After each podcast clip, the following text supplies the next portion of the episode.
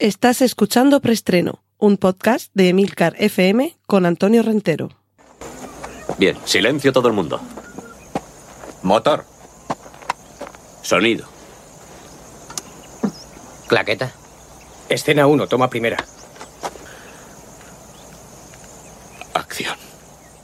Saludos, bienvenidos una semana más a Preestreno, el podcast de Emilcar FM con las últimas noticias de cine y series de televisión.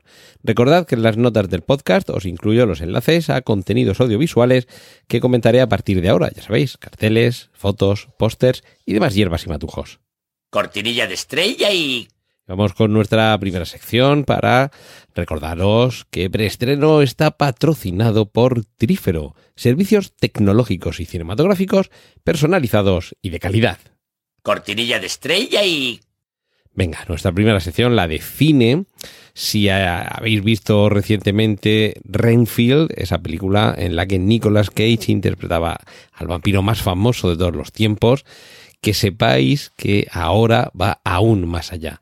Después de ser Drácula, va a ser un demonio en la película que se estrena el 28 de julio titulada Sympathy for the Devil. Eh, Me imagino que aquí se traducirá como simpatía por el diablo. Vamos a ver qué, creatividad hay en manos de los distribuidores españoles. El tráiler, os dejo el enlace, es una auténtica locura con un Nicolas Cage desatado. En, esta película interpreta a un diablo que se cuela en el coche de un pobre señor que acude de urgencia al hospital porque su mujer se ha puesto de parto. Pero este diablo se le cuela en el coche, le apunta con una pistola y le obliga a emprender la marcha en tan delicado trance. Eh, echadle un vistazo al, al tráiler porque tiene buenísima pinta. Y os he hablado hace poco de una película protagonizada por Brad Pitt, en la que, eh, ambientada en el mundo de la Fórmula 1, para darle, para dotarlo de mayor realismo, va a haber un vehículo que a partir del Gran Premio de Silverstone en Inglaterra va a participar en el resto de carreras. No creo que ganen, pero bueno, va- van a tener ahí un compañero actor dentro de ese coche. Pues bien, dentro de, de- no sabemos si de ese coche, pero por lo menos de la película, junto a Brad Pitt, también va a aparecer Tobias Menzies, que este señor le hemos visto hacer, si no recuerdo mal, del el duque de Edimburgo, ya en una etapa más eh, madura, en la serie británica The Crown.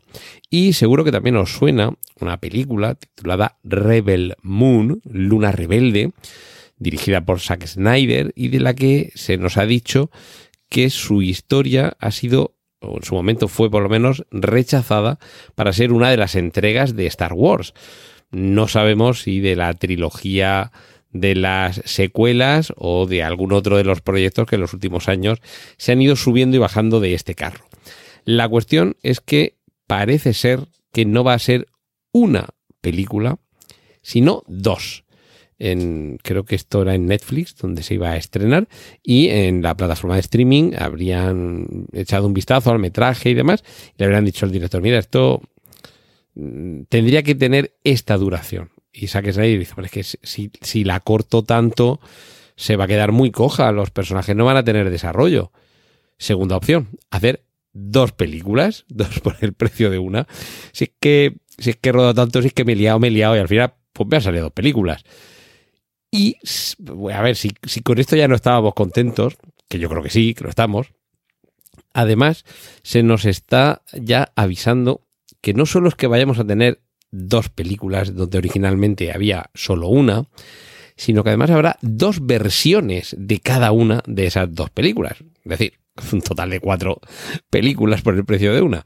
Porque, por lo visto, lo que se va a hacer es, de cada una de esas dos películas, una versión, digamos, más, más blanca, eh, palabras textuales que cualquiera puede ver y disfrutar, mientras que habría un corte adicional, un montaje del director, por decirlo de alguna forma, que estaría más orientado a un público adulto y que tendría momentos más explícitos. Entiendo que se refieren a la violencia.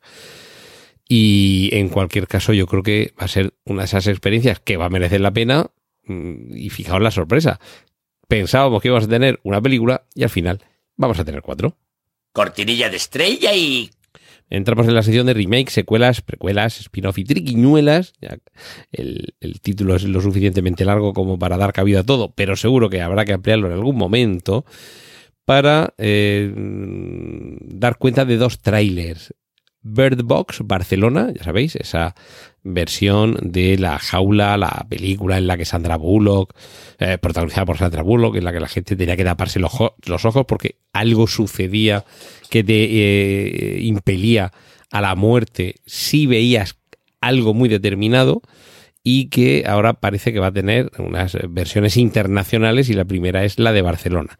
Tenemos el, teaser y esto lo vamos a, a, poder ver enseguida en Netflix.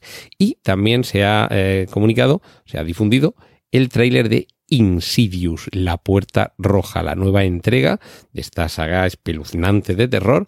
Además, en esta ocasión, el propio protagonista también es el director, Patrick Wilson, y por lo que parece, en esta ocasión, la acción se traslada al interior de esa tenebrosa puerta roja que en ese mundo del, del, más allá, de los sueños, del pasado, de lo sobrenatural, oculta el secreto que contendría la clave de todo el misterio.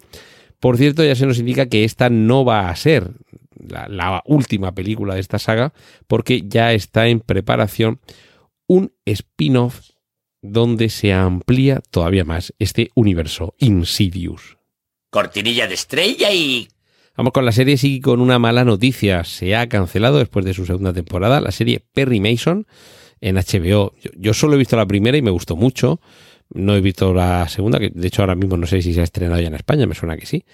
Pero, pero bueno, se ve que no ha funcionado lo suficientemente bien como para continuar. Y os recuerdo que en Perry Mason lo que vemos es eh, los prolegómenos de cómo el personaje al que siempre habíamos conocido por su faceta eh, eh, jurídica era un detective privado. De hecho, si no recuerdo mal, la primera temporada termina así, con que aprueba el examen para ser abogado. Y quizás no nos esperábamos que John Carpenter regresara de la forma en la que lo ha hecho. Y es que, bueno, además de insinuar que la cosa podría tener secuela, la cosa, su mítica película que inaugura la, la, trilogía Lovecraft, la trilogía del horror cósmico. Digo Lovecraft porque no están basadas ni inspiradas, pero seguramente son eh, la cosa, el príncipe de las tinieblas y mm, en la boca del miedo, las tres mejores películas Lovecraftianas que se hayan hecho nunca y no adaptan absolutamente ninguna novela, relato, pasaje o personaje, sino que es el ambiente el que está ahí presente. Bueno, pues aparte de todo esto, perdona del inciso, John Carpenter se ha dedicado en estos últimos meses a dirigir una serie, por eso lo estoy contando aquí en la sección de series, y lo curioso del caso es que lo he hecho a través de Zoom, como él mismo dice, he dirigido desde el sofá, desde el sofá, perdón, de mi casa todo esto gracias a la videoconferencia. Y dejo para el final de esta sección de series la noticia que da título a nuestro episodio de esta semana en preestreno. Smells like potential. Huele como si tuviera potencial.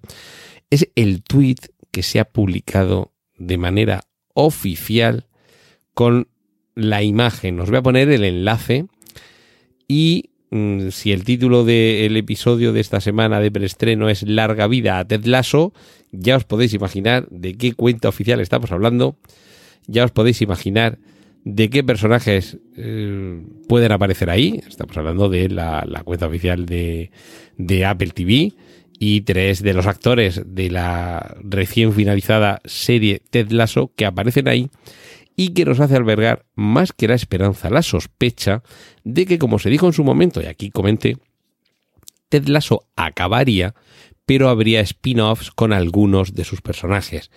Y si no habéis visto la maravillosa conclusión de la serie Ted Lasso, ahí hay pistas por lo menos para un par de series.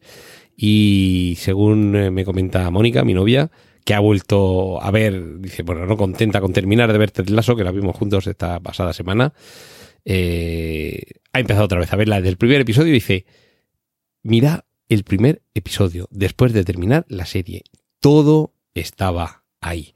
Y es que, como dice el propio Ted Lasso, si dejamos fuera el ingenio y la gracia de Calvin y Hobbes, en esta vida nada es para siempre. Así que Ted Lasso no es para siempre, pero siempre nos, nos quedará eh, su recuerdo, volver a verla y, por supuesto, el pasarlo bien si de verdad se confirma que va a haber spin-offs de Ted Lasso. Cortinilla de estrella y... Sección de cómics, cambio de título la cuarta entrega de las aventuras cinematográficas del Capitán América. Hasta ahora ostentaba el título New World Order, Nuevo Orden Mundial.